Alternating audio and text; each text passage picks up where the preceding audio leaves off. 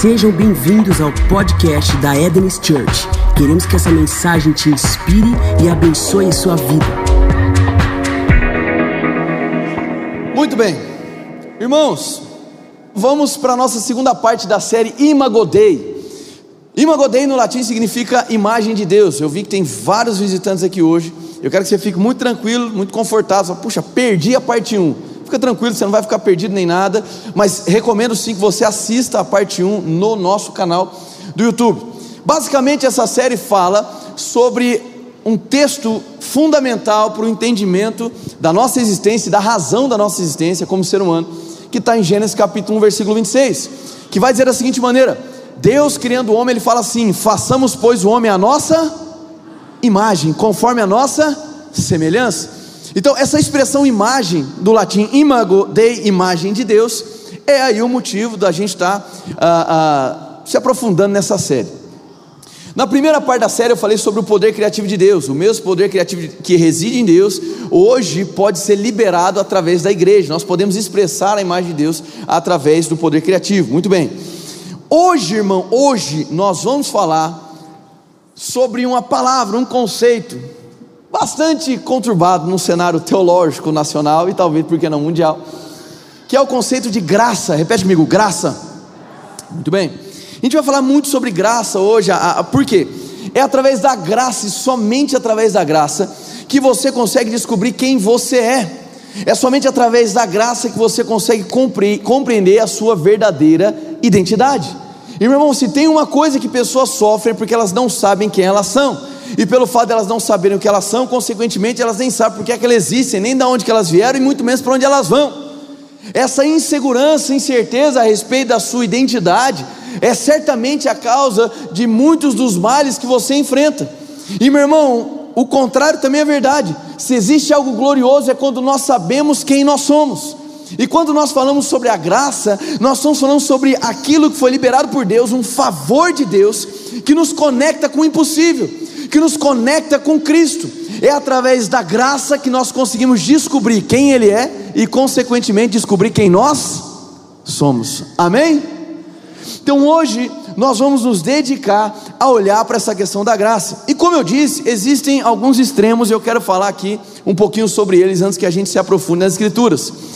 Por um lado, você vai ter uma turma que pegou o conceito de graça e bagunçou deturpou, degradou, deteriorou o conceito de graça, a tal ponto que, utilizando de maneira equivocada o ensinamento da graça, eu não gosto de chamar de doutrina da graça porque não é uma doutrina, mas usando o ensinamento da graça, pessoas começaram a levar uma vida de maneira equivocada no pecado. Como quem dizendo, é, tá tudo pago, eu estou na graça, ah, Deus já sabe todas as coisas, Ele sabe que eu vou pecar, não tem necessidade de arrependimento, nem tristeza para arrependimento, não precisa de mais nada. Ou seja, toda e qualquer obra humana, esforço humano, não tem significado nenhum, valor nenhum. Isso é um exagero, isso é um extremo. E são pessoas alienadas que acabam associando, e não sei como, graça e pecado. Enquanto que nós vamos perceber nas Escrituras que quanto mais nós nos envolvemos com a graça, mais o pecado perde a graça. Quem entendeu isso aqui? Não tem como caminhar junto. Quanto mais eu me envolvo com a graça, com a verdadeira, genuína graça, mais eu me dissocio de uma vida no pecado. Em contrapartida, ou melhor dizendo, em resposta a esse grupo extremado, criou-se um outro grupo que tentam aniquilar ou anular essa mensagem, anular o que é a graça de fato. E isso é outra coisa muito triste. Por quê? Porque a palavra de Deus, ela não apenas fala de vez em quando sobre a graça, mas ela fala que o próprio Jesus Cristo andou cheio de graça e verdade. A própria palavra de Deus vai nos dizer que a graça se fez salvador a todos os homens, e outras coisas mais que eu vou descrever durante o ensinamento aqui hoje. Então não tem como eu anular, ter medo de falar sobre a graça, meu irmão. A graça deve ser pregada, a graça deve ser anunciada, porque é somente pela graça que nós somos salvos e é somente através da obra da graça que nós descobrimos quem nós somos.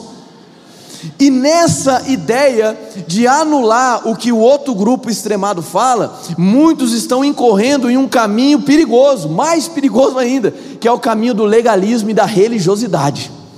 Nesse caminho do legalismo e da religiosidade, A obra humana ela é hiper exaltada e Deus é colocado contra a parede. Então, cada ato que eu venha praticar, ainda que bíblico, vir na igreja, servir, liderar, pregar, dizimar, ofertar, o que você quiser, cada um desses atos espirituais se transformam em maneiras de massacrar Deus contra a parede para retirar dele aquilo que eu quero.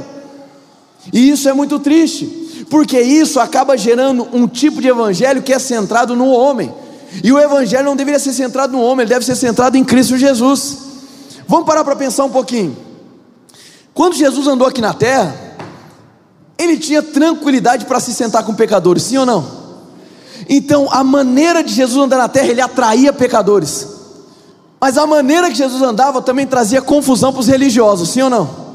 Os religiosos da época eram as pessoas que Jesus rapidamente identificava, que identificava que, era, que eram incoerentes que tinham uma disposição no coração totalmente incongruentes com aquilo que eles falavam, com a lei que eles professavam. Eram religiosos que Jesus chegou a classificá-los como sepulcro caiado, ou seja, bonito por fora, mas podre por dentro.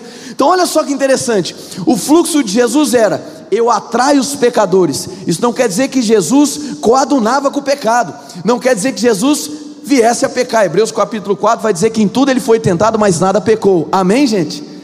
Mas a maneira dele andar não jogava condenação, acusação e culpa, muito pelo contrário, atraía os, os pecadores e trazia confusão para os religiosos. E uma mensagem legalista faz exatamente o inverso: afasta os pecadores e fica perdendo tempo dando explicação para religioso. Por isso que uma comunidade que valoriza a sã doutrina, uma comunidade que valoriza as escrituras, uma comunidade que valoriza a presença de Deus, vai ser sempre uma comunidade que não vai ter um dedo apontado contra o pecador, mas vai ter uma mão estendida para que ele tenha uma nova chance. E também vai ser uma comunidade que não vai perder tempo dando explicações justificativas para religioso.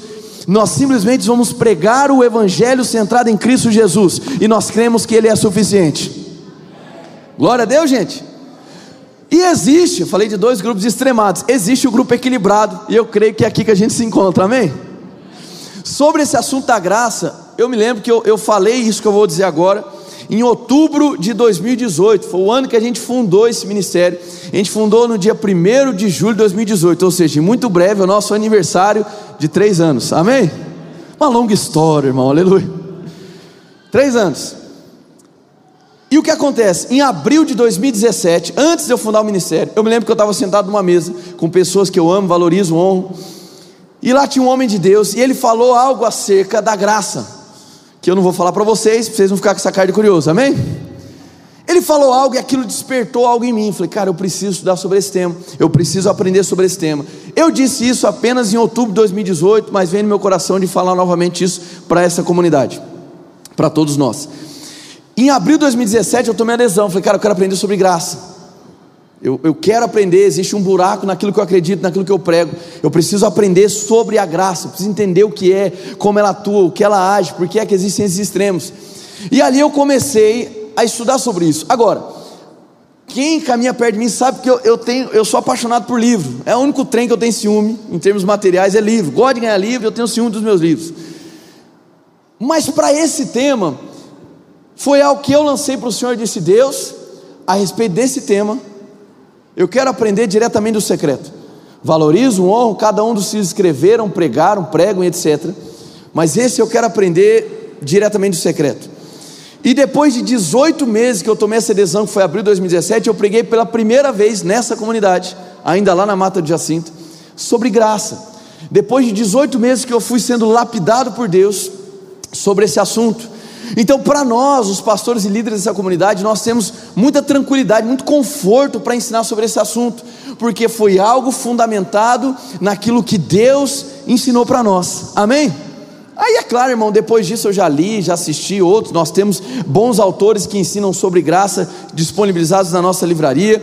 Mas eu queria trazer essa experiência para você, porque diante de tanta confusão acerca desse assunto, acerca dessa mensagem, foi um momento, e posso dizer para vocês, foi a única vez, foi o único tema que aconteceu isso comigo, em que eu percebi que era necessário uma estratégia diferente.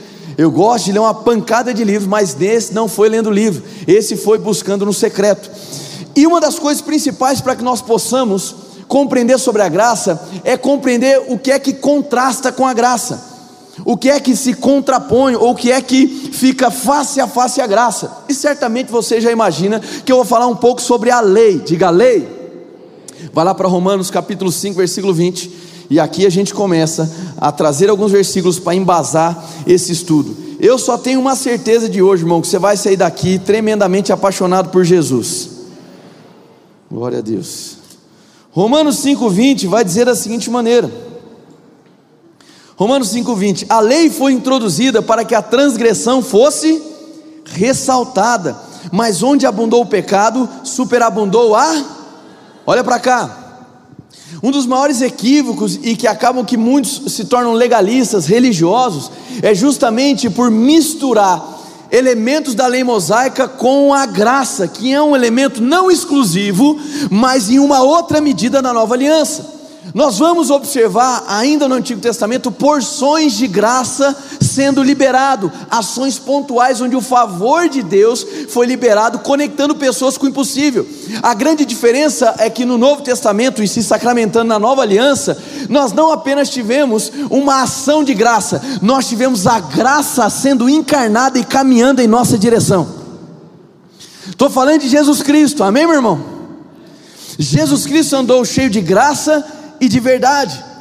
Ele é a própria manifestação, e é extremamente comum a gente escutar expressões assim: a graça não é uma doutrina, ela é uma pessoa. Eu sei que tem gente que arranha, falando, peraí, como que ela é uma pessoa? Porque senão você está restringindo a graça em algo metafísico, irmão, calma lá. É óbvio que a graça é um conceito que vai além do nosso abstrato, a gente vai para o subjetivismo para pensar sobre a graça, sobre um favor imerecido, sobre algo que nos alcança e nos capacita, amém. Mas a palavra de Deus também vai nos dizer em Tito capítulo 2, versículo 11, da seguinte maneira: porque a graça de Deus se fez salvador a todos os homens.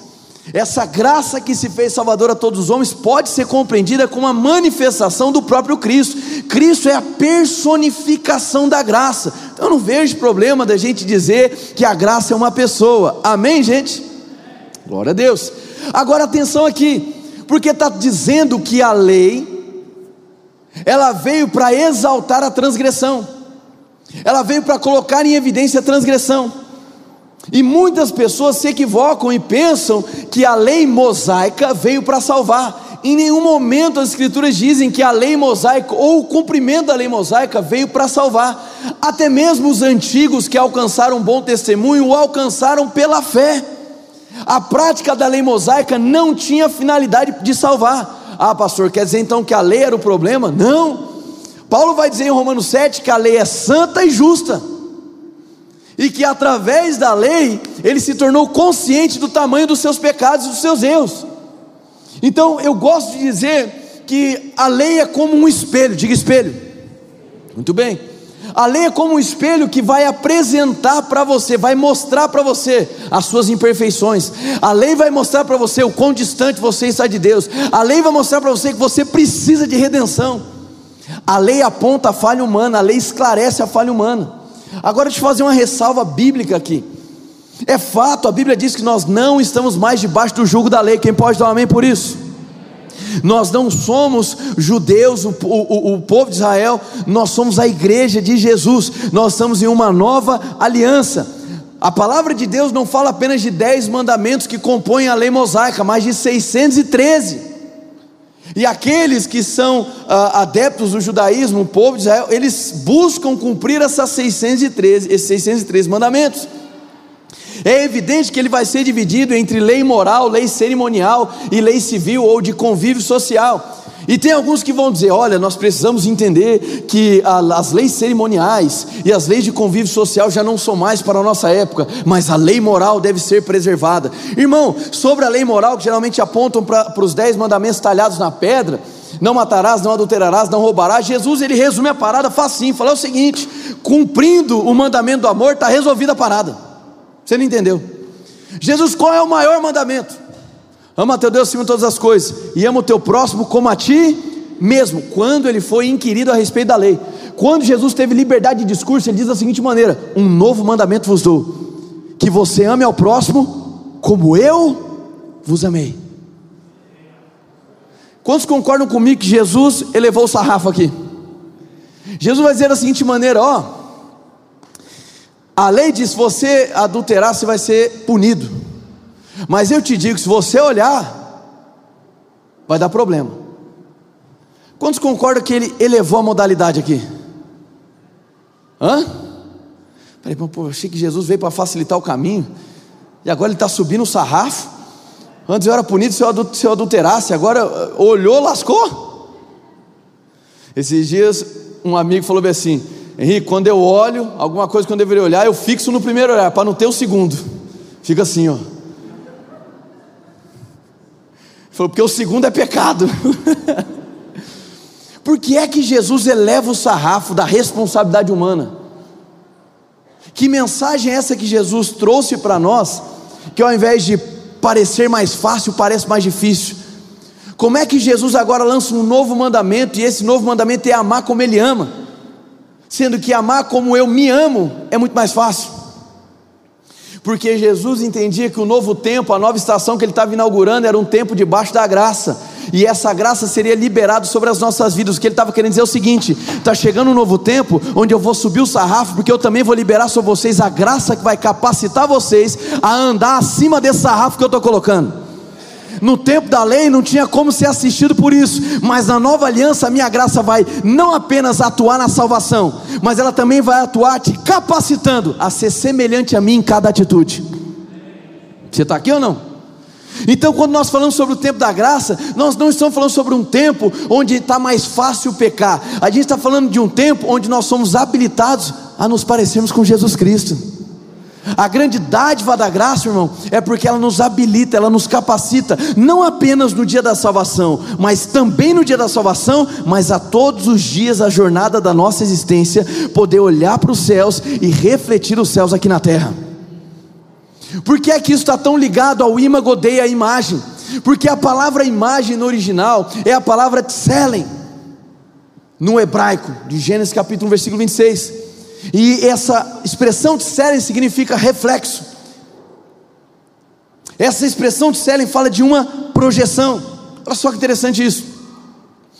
Se a gente pegar o ensino sobre espelhos da física, e eu confesso que eu não gosto de física nem um pouco, se a gente pegar um ensino sobre espelhos na física, você vai ter uma imagem real apontada para um espelho, e a imagem que é formada no espelho gera uma imagem virtual. Ok? Acredita isso, irmão, amém? Aleluia. A ideia de Deus era que quando Ele nos criou, é como se Ele tivesse colocado um espelho dele apontado para a terra.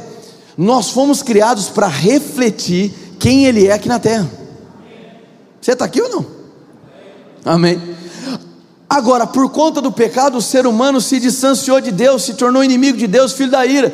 E a lei não vem para salvar, ela vem para mostrar para o ser humano a sua imperfeição. Não quer dizer que a lei produz pecado, a lei não produz pecado, a lei ela avulta o pecado, ela evidencia, ela coloca em evidência, ela exalta, ela diz: a transgressão está aqui.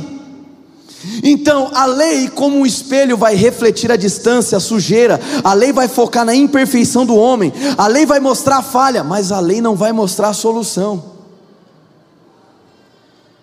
Diga, espelho da lei. A boa nova, irmãos, é que esse espelho da lei, ele é quebrado, aleluia, e um novo espelho nos é entregue. Se antes eu tinha um espelho que apontava o quão maligno eu sou, se antes eu tinha um espelho que apontava a minha imperfeição, agora eu tenho um novo espelho chamado espelho da graça. A diferença é que agora, ao invés de enxergar a imperfeição do homem no espelho da graça, eu vejo a perfeição de Cristo. Cadê você agora? Se no espelho da lei o que apontava era a minha distância, no espelho da graça eu não me vejo, mas eu vejo alguém. O espelho da graça para você e para mim apresenta apenas uma pessoa. Se no espelho da lei me mostrava caído, no espelho da graça aponta Jesus Cristo. 1 João capítulo 4, versículo 17 vai dizer: Porque assim ou tal qual Ele é, somos nós aqui neste mundo. No espelho da graça só aparece uma única pessoa. Jesus orando vai dizer da seguinte maneira: Pai, eu peço que eles sejam um, assim como eu e você somos no espelho da graça não existe espaço para competição e comparação, porque como é que eu vou competir ou comparar com meu irmão, se a imagem que é projetada para mim no espelho da graça é o mesmo para ele também? No espelho da graça, meu irmão, eu não vou mais caçar os meus erros e o meu passado. No espelho da graça, quem eu vejo é Jesus Cristo e os acertos de Jesus. Não faz sentido, irmão, você tendo a disponibilidade, a provisão da graça para esse tempo, você ficar querendo emendar, emendar todo esse espelho que foi quebrado da lei, para ficar vivendo aprisionado em falhas e erros do passado. Esse espelho foi quebrado. Que tal você começar a olhar não mais para suas imperfeições, mas para a perfeição de Cristo Jesus? Eu sei que te choca um pouquinho, mas você é um só com Jesus. Aonde ele está sentado é onde você está sentado. O que flui nele é o que flui em você. A vida dele está em você. A presença dele flui em você. O amor que está nele foi derramado em você. Porque quando Deus olha para você, ele vê uma imagem só: Jesus Cristo. E nada disso vem da sua força. Deixa eu te dizer uma coisa. A manifestação da graça em Cristo Jesus que estabeleceu esse novo tempo, essa nova aliança, nova estação nas nossas vidas. Ela faz uma reinterpretação da sua obediência. Eu vou dizer algo aqui eu quero que você segura isso até o final da mensagem. Tudo bem ou não? Duas coisas. Primeiro, na nova aliança, não é a tua obediência que define a tua natureza espiritual, nem a condição de bênção ou maldição sobre a sua vida. Não é a tua obediência, mas é a obediência de Cristo. Segunda verdade, para você segurar e se alimentando aos pouquinhos até o final. Mais importante do que você amar a Deus, existe algo mais importante do que o seu amor a Deus. É você ter a convicção do amor dele por você. Se você pautar o seu relacionamento no teu amor a Deus, ah, oscilante e vacilante. Mas se você fundamentar o seu relacionamento com Deus no amor dele por você, uau, esse amor é perfeito, ele não muda nunca, nunca, nunca. Eu disse porventura que o seu amor não é, o amor a Deus não é importante? Não, é muito. Eu disse porventura que a tua obediência não é importante? Não, é muito importante. Mas já já nós vamos colocar cada uma dessas coisas no lugar. Tudo bem até aí? 1 Coríntios capítulo 15, versículo 10. 1 Coríntios capítulo 15, versículo 10. Se você chegou lá, diga aleluia. 1 Coríntios 15, 10 vai dizer assim: Mas pela graça de Deus, sou o que? Ah, não, vocês não estão comigo, não. Estou pregando para as paredes. Mas pela graça de Deus, sou o que? Paulo está atrelando a identidade dele à graça. Mas pela graça de Deus sou o que? Hum, ok, Paulo. Ok, apóstolo Paulo. Então eu só consigo compreender quem eu sou através da revelação da graça? Yes.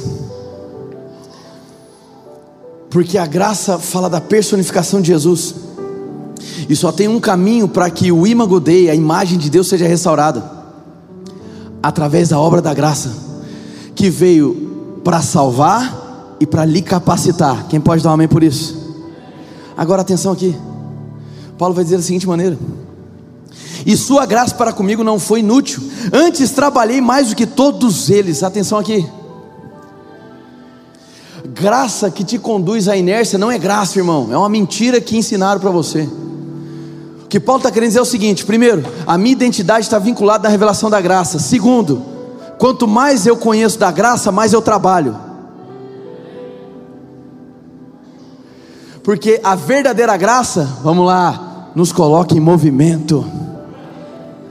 A obediência é um movimento em resposta à manifestação da graça. Atenção aqui: se na lei eu tinha que obedecer para obter, na graça Cristo já obedeceu e agora o meu esforço é para receber.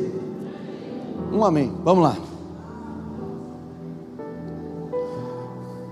Na lei, é, Deuteronômio capítulo 28, versículo 1 ao 15: se você obedecer, vai provar disso, disso, disso, disso. Versículo 17 ao 64: se desobedecer, vai se lascar todinho. Resumindo, amém? Resumindo, o que, que a lei estava apontando? Que a obediência ou desobediência do homem estava no centro da história. vai ser abençoado se obedecer, vai ser amaldiçoado se desobedecer. Quer ouvir uma boa nova da nova aliança? Você já é abençoado por causa da obediência de Cristo. Agora a sua obediência não é mais para atrair bênção, a tua obediência agora é uma resposta de que você já foi abençoado. A tua obediência agora não é mais para atrair o, os olhares de Deus, a tua obediência agora é uma resposta, porque os olhos dele já estão em você. A tua obediência agora é uma resposta de amor e gratidão a esse amor que te tomou por completo. Você agora não faz para receber, agora você faz porque já tem tudo nele. A tua localização espiritual e a bênção que foi liberada você, sobre você não estavam condicionadas à tua obediência, mas exclusivamente à obediência de Jesus. A nossa obediência tem um lugar sim mas não na prerrogativa de tentar trocar as coisas com o Senhor. A nossa obediência na nova aliança agora, é uma resposta de amor, é uma resposta de gratidão. A graça me atrai, a graça me constrange, o amor dele me chama para perto, e quanto mais eu conheço ele, mais eu quero buscá-lo, e quanto mais eu olho para ele, mais a obediência se torna um resultado do meu relacionamento. Repete comigo assim: já é. Glória a Deus. 2 Coríntios capítulo 5, versículo 11. Muita atenção aqui, irmão. Se você abraçar o que vai ser ensinado agora aqui, acabou, já era. Ninguém te pega mais, meu filho. Uma vez que conhecemos o temor do Senhor, procuramos persuadir os homens. Agora, atenção aqui, coloca um além de aumento. O que somos, você vai ler assim: o que eu sou, vai lá, já está manifesto diante de Deus. Opa! E esperamos que esteja manifesto também diante da consciência de vocês. Atenção aqui, Paulo está deixando claro que existe uma identidade que já está consolidada e uma que está em construção. Sabe qual é o nosso erro? A gente quer ser aceito ou a gente quer se moldar pela identidade que está em construção, que é a dos homens para conosco, ao invés da gente fixar os nossos olhos na identidade que já está consolidada, revelada e apresentada diante de Deus. Sabe qual que é o problema? É que você está mais ambientado a saber, tomar conhecimento do que os outros falam a teu respeito, do que já está revelado e definido para Deus acerca de você. Você não está entendendo? Deus não está olhando os seus erros. Talvez você veio hoje para a igreja e no meio do caminho brigou com a sua esposa, lançou um xingão, uma ofensa. Ou a mulher xingou com o marido também. Só vou falar dos homens agora lançou um xingão, falou: Puxa vida, e agora? E agora que o amor de Deus permanece o mesmo, e ainda que ele não tenha tido prazer na sua ação, ele não deixou de, de, de ele, ele, não tirou a, o conceito, a convicção a respeito de você. Porque Deus não te mensura por um erro, Deus não te mensura pelo passado, Deus não te define pelo trauma, Deus não te define pelo pecado, ainda que ele tenha acontecido agora há pouco, Ele te define pela obra de Jesus. Ele olha para Cristo e diz: Ele é o meu filho amado. Não tenho prazer na atitude que ele teve agora, mas não deixou de ser meu filho amado, não deixou de ter lugar à mesa. Ele é meu filho amado. Essa é a tua identidade definida e consolidada. Você é um com Jesus Cristo. Enquanto você ficar levando uma vida onde você está esperando que essa identidade em construção para os homens resolva o seu problema, você nunca vai viver em paz, porque paz você só tem quando você abraça aquilo que já está consolidado, revelado diante de Deus. Meu irmão, a sua identidade para Deus não é um mistério. Então Paulo está dizendo: ó, ó, o que eu sou já está revelado diante de Deus, e eu espero que atinja a consciência de vocês. Olha a ousadia de Paulo do que ele está falando. Paulo é tão seguro do que ele está vivendo que ele está dizendo o seguinte: ó, o que já está consolidado, quem eu sou diante de Deus e revelado, é, ó, vai chegar uma hora que vai estar revelado para vocês também. Que que é isso, Paulo? Aí eu lhe pergunto: que ganho você tem? Se pautando pela opinião dos outros, que ganho que você tem vivendo de rótulo em rótulo? Ah, mas você não sabe o que eu passei em determinada área da minha vida. Você não sabe o meu passado, irmão. Eu, eu realmente não sei. Talvez não vou saber nenhum dia. E não estou aqui para desprezar a sua dor, mas eu estou aqui para te dizer que você não precisa ser moldado, modelado por falha, pecado, fracasso, trauma, abuso, porque a graça supera cada uma dessas coisas. E quem você é já está revelado, consolidado, definido em Deus.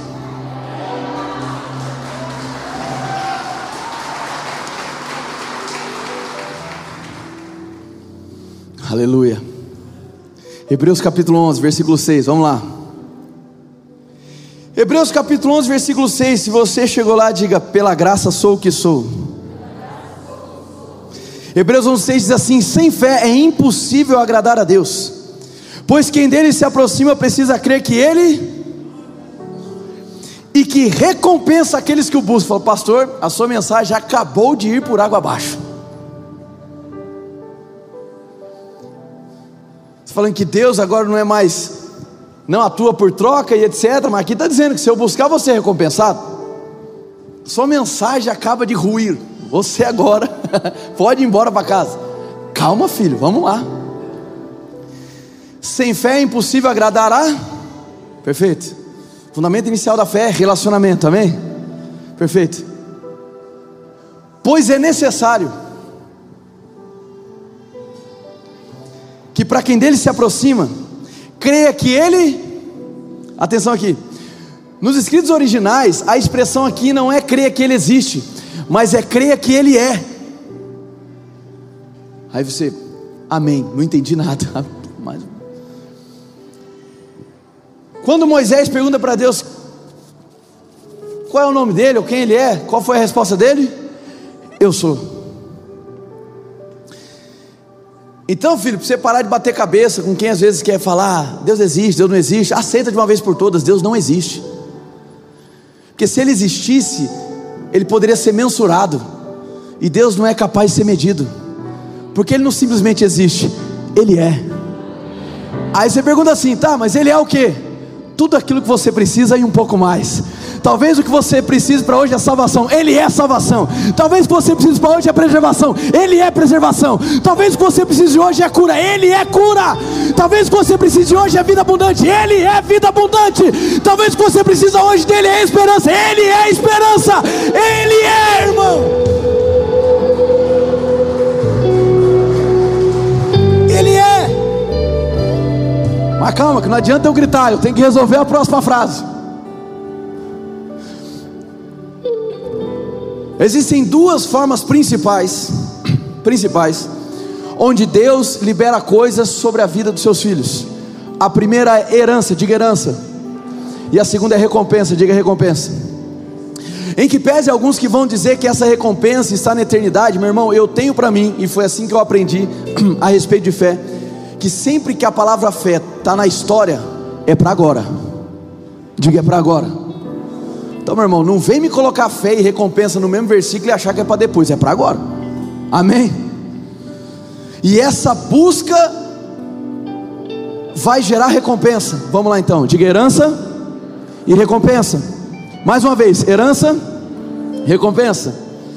Herança, irmão. Aleluia. Não é fruto de conquista. Herança não se conquista, herança se recebe. Amém? Herança não se conquista, herança se recebe. Então ela não é fruto de esforço e nem de mérito humano. Repete comigo: esforço e mérito. Herança, nem esforço, nem mérito entra na parada. Não tem jeito, não entra. Galatas capítulo 4, versículo 4 ao 7, Paulo vai dizer da seguinte maneira: a mensagem mais dura de Paulo, a mais dura de Paulo, não é para a igreja de Coríntio, é para os irmãos da região da Galácia. É a mais dura, porque estavam misturando lei com graça. Olha a importância da gente separar bem uma coisa da outra, ok? Paulo vai dizer da seguinte maneira: olha, o menino, enquanto é menino, em nada difere do escravo, fica debaixo dos tutores, mas quando ele atinge a maturidade, aí então, eu estou usando a versão Henrique Maia, revista atualizada, amém? Aí então ele vai provar, desfrutar de tudo que o seu pai tem, ele tem acesso à herança de acordo com a sua maturidade que, que isso nos ensina? Que quanto mais eu conheço as Escrituras, mais eu vou acessar e desfrutar daquilo que o Pai já conquistou para mim. Não, vocês não entenderam? Efésios capítulo 1, versículo 3: Bendito Deus e Pai do nosso Senhor Jesus Cristo, o qual nos abençoou com toda a sorte de bênçãos nas regiões celestiais em Cristo Jesus. Você pode, pelo amor de dizer assim, ó, eu já sou abençoado? Diz aí. Pronto.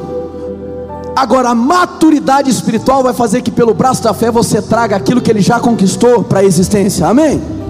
Perfeito. Maturidade vai te conduzir a isso. Então, herança não envolve esforço nem mérito. E a recompensa?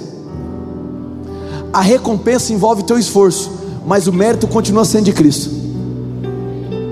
Falou amém, mas não sabe como. Amém. Como? Vou te explicar. A herança não se conquista, não é fruto do meu esforço e nem do meu mérito. Não é mérito meu. A recompensa ela vem de um esforço. Só que esse esforço só se tornou possível por conta da graça. A vontade de buscá-lo, o buscar a Deus é fundamentado na atuação da graça na sua vida.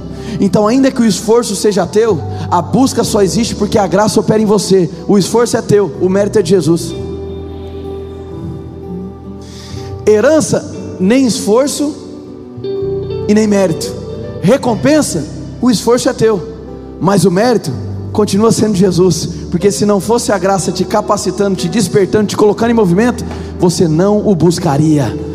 Que, que eu estou dizendo isso, irmão? Porque a revelação da graça faz com que você afaste de uma vez por todas uma cultura de performance. Eu estou cansado de ver gente dentro das igrejas que são mensurados pela qualidade do seu serviço, do que fazem uh, dentro da igreja. Se sentem bem quando produzem muito, se sentem mal quando produzem nada. É óbvio que o evangelho ao qual nós cremos gera resultado, mas Deus não define quem você é pelo resultado que você dá. Deus define quem você é baseado no resultado que Jesus entregou. A cultura de performance é totalmente ligada à lei. Você recebe de acordo com o que você faz. Na nova aliança, debaixo da graça, as coisas mudam. Jesus dá até salário dobrado para aquele que nem merecia, porque não é por merecimento, não é por mérito, não é por obras para que ninguém se glorie. Se fosse por obras, a graça seria vã. Paulo vai dizer em Romanos capítulo 11, versículo 6. É pela graça e não por obras. Você está aqui ou foi embora? Posso encerrar ou não? Por último, Tito capítulo 2, versículo 11. Comecei citando ele, vou acabar com ele.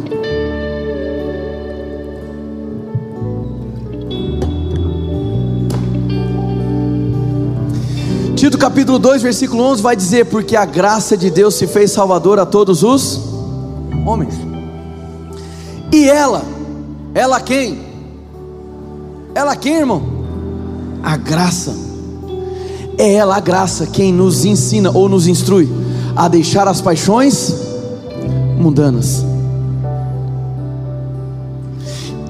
E nos incita, instrui, aconselha a viver de maneira pia, sobra e justa nessa terra. Você está aqui ou não? Para a gente fechar. Graça que te conduz a pecar não é graça é alguma mentira esotérica que inventaram para você. Porque a verdadeira graça, quanto mais você conhece e envolve, ela vai drenando e tirando toda a graça do pecado. E no final das contas, a sua batalha para deixar de pecar, ela muda. Você agora não quer mais pecar, não é porque o pecado é mal, embora ele seja ruim, mas ele tem os seus prazeres, sim ou não? Senão ninguém pecava. Você sai daquela guerra de braço. É ruim, mas é bom. É ruim, mas é bom. Eu não quero, mas eu quero. Aí quando você conhece a graça, você já não se degladeia com o pecado, com a tentação do tipo assim: olha, é muito ruim, eu preciso ficar longe. Não, não, não, não. Jesus é muito bom. Como o Pai é maravilhoso. Aí a tentação batendo na porta.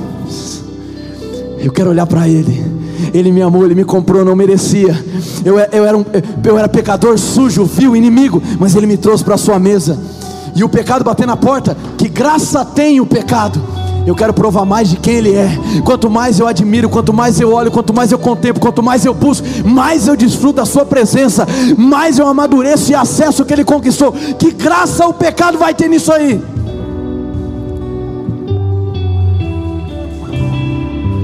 A consciência de graça te torna distante do pecado. E eu fecho com um exemplo que eu já dei uma outra vez aqui na comunidade. E hoje pela manhã não estava preparado, mas me veio esse exemplo. E eu quero fechar com isso. Alguns já conhecem. Eu tenho dois filhos, a Maria Clara e o Tito, que devem estar na salinha nesse momento. Né? Maria Clara é toda princesinha, irmão. Todos. Quando eu fui orar, falei, Deus, quando vier uma menina, eu quero toda princesinha. Quando vier um menino, eu quero um tratorzinho. Deus exagerou na porção do trator, ok? Rapaz, é um negócio. E a Maria toda assim. E eu me lembro, meu irmão, guarde isso aqui que você nunca mais vai esquecer. Eu me lembro uma vez quando ela começou a se tornar mais consciente a respeito das roupinhas que ela usava, etc. E ela é apaixonada, irmão. Tem dia que ela pega a tarde dela, tá com a babá lá com a Rita, e ela pega e faz tirar todas as roupas do guarda-roupa que ela quer colocar e tirar foto. Ela chega para mim, para Camila e fala assim: Olha como eu tô bonita. Aí faz umas poses assim, assim. Ela não pergunta se está bonita, ela já fala: Olha como eu estou bonita, amém? Isso, meu irmão, é só quem tem a certeza da sua identidade revelada diante de Deus que fala, amém? Pegou aí, né? e eu me lembro que a Camila deu um vestido para ela, o vestido era todo clarinho, todo clarinho. Irmão, ela tem um trem com limpeza. Quando é para bagunçar aí no bairro, ela vai, mas se ela tá vestida, irmão, daquele jeito, ela não, ó, ela é toda assim. E aí sabe o que aconteceu? Sujou o vestido. Aí o caos se instalou, irmão, mas foi um choro, um choro. E ela chora, mas com força mesmo choro e choro e choro. E olhando para aquela situação, você não tem muito o que fazer, né? Você fala, sujou, vou fazer o quê? Vou trocar. Na hora Deus falou comigo, falou assim: ó, isso aí, ó, presta atenção.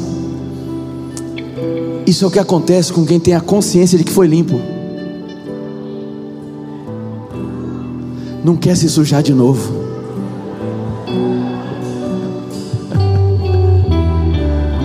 A obra da graça é o que transformou você, que era um sujo, pecador, inimigo de Deus, em um filho amado. Quanto mais você se alimenta, fundamenta a sua vida no que Jesus fez por você, no amor dele por você, maior é a tua consciência da limpeza que Jesus fez. E aí sabe uma coisa? Eu sei de onde eu vim. Eu sei o quanto eu fui limpo. Eu não quero me sujar de novo, não. Então, a graça não é uma licença para pecar. Não, não, não, não, não. A graça é a presença empoderadora de Deus. Vamos lá, que te habilita a se parecer e caminhar como Jesus aqui nessa terra. E eu vou ser bem sincero, eu sinto o cheiro de culpa e condenação no ar.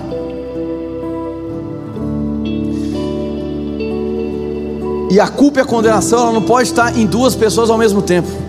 Ou ela está sobre você, ou ela foi lançada de uma vez por todas sobre Jesus Cristo e cravada na cruz do Calvário. Em Levíticos capítulo 6, versículo 4 ao 6, e aqui eu encerro verdadeiramente. Levíticos 6, do 4 ao 6, é descrito sobre um, uma das. Uma, Aleluia. Primeira vez isso acontece, mas não, não caiu. Levíticos 4 ao 6 vai descrever sobre um dos cinco tipos de ofertas. Todos os cinco tipos de ofertas que eram realizados no Antigo Testamento apontavam para Jesus Cristo: holocausto, oferta de manjares, oferta que alguns chamam de ofertas serenas ao Senhor, oferta pelo pecado e oferta pela culpa. E é curioso porque você fala, puxa, mas se resolve o problema do pecado, não resolveria o problema da culpa? Nem sempre, sim ou não? Parece que mesmo a gente sabendo que a culpa foi, a, a, o pecado foi cravado na cruz do Calvário, parece que a gente fica lutando com a culpa, sim ou não? E existe uma oferta específica na antiga aliança, e Jesus Cristo personificou essas ofertas, amém? Ele foi o nosso local, no local, a oferta de manjares, a oferta pelo pecado, a oferta pela culpa. E essa oferta pela culpa, ela falava de restituição, restauração para aquele que havia sido lesado. Sabe o que acontecia? O que era restituído para ele era tudo que havia sido roubado e mais 20%, um quinto, 120%. O que, que eu estou querendo dizer para você, irmão? Eu estou querendo dizer que é o seguinte: a palavra de Deus vai dizer, Romanos capítulo 8, versículo 1: nenhuma condenação há mais para aqueles que estão em Cristo Jesus. Isso é graça.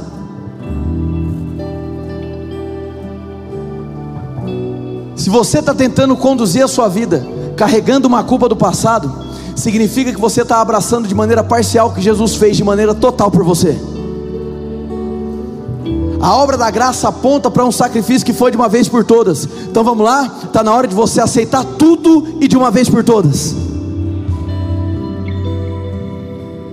Não há mais espaço para caminhar carregando essa culpa. Não faz mais sentido olhando para o que Jesus Cristo fez, sendo Ele a própria encarnação dos cinco tipos de ofertas que eram oferecidos no templo. Não faz mais sentido você ficar carregando essa culpa fedorenta que tem amedrontado você. Agora, essa decisão só você pode fazer por você mesmo. Para entender de uma vez por todas que na onde você foi lesado, existe provisão de graça para que você seja restaurado, não apenas o que foi roubado, mas 120%. Eu fico com os detalhes, viu? Que área que te machucaram, te arrebentaram? Qual área? Sentimental, relacional, financeira? Ministerial, profissional, eu não sei, irmão. Eu sei que não faz mais sentido diante da maravilhosa obra da graça de Jesus ficar carregando uma culpa fedorenta, sendo que Jesus já te ofereceu como oferta para essa culpa, para que você seja restaurado não apenas o que foi roubado, não apenas o que foi lesado, mas até um quinto a mais, 120%. Por que, que eu estou dizendo isso? E agora eu, agora eu fecho de vez, é a terceira vez, irmão, sempre é três. A imagem de Deus, o imago Dei que é restaurado em Jesus Cristo, não foi pela metade. Ei, Deus não restaurou a sua identidade de maneira parcelada. Ah, Deus restaurou a sua identidade mediante o sangue de Jesus de uma vez por todas. Que você fique livre de toda a culpa que você agarre a obra da redenção de uma vez por todas, porque você não é definido mais pelo teu passado, pelo, pelo pecado que você cometia, por aquilo que te acompanhava, você não é definido pelo vício que talvez está presente na sua vida, você é definido pelo que Jesus Cristo fez na cruz do Calvário, e a tua obediência de uma vez por todas, ela não é mais um símbolo de troca com Deus, você já é abençoado, você já é filho por causa da obediência de Cristo, e a tua obediência hoje na nova aliança é um resultado do teu relacionamento com aquele que obedeceu primeiro. Fica de pé no seu lugar. Essa foi uma mensagem da Eden's Church. Para ficar por dentro de tudo, nos acompanhe em nossas redes sociais.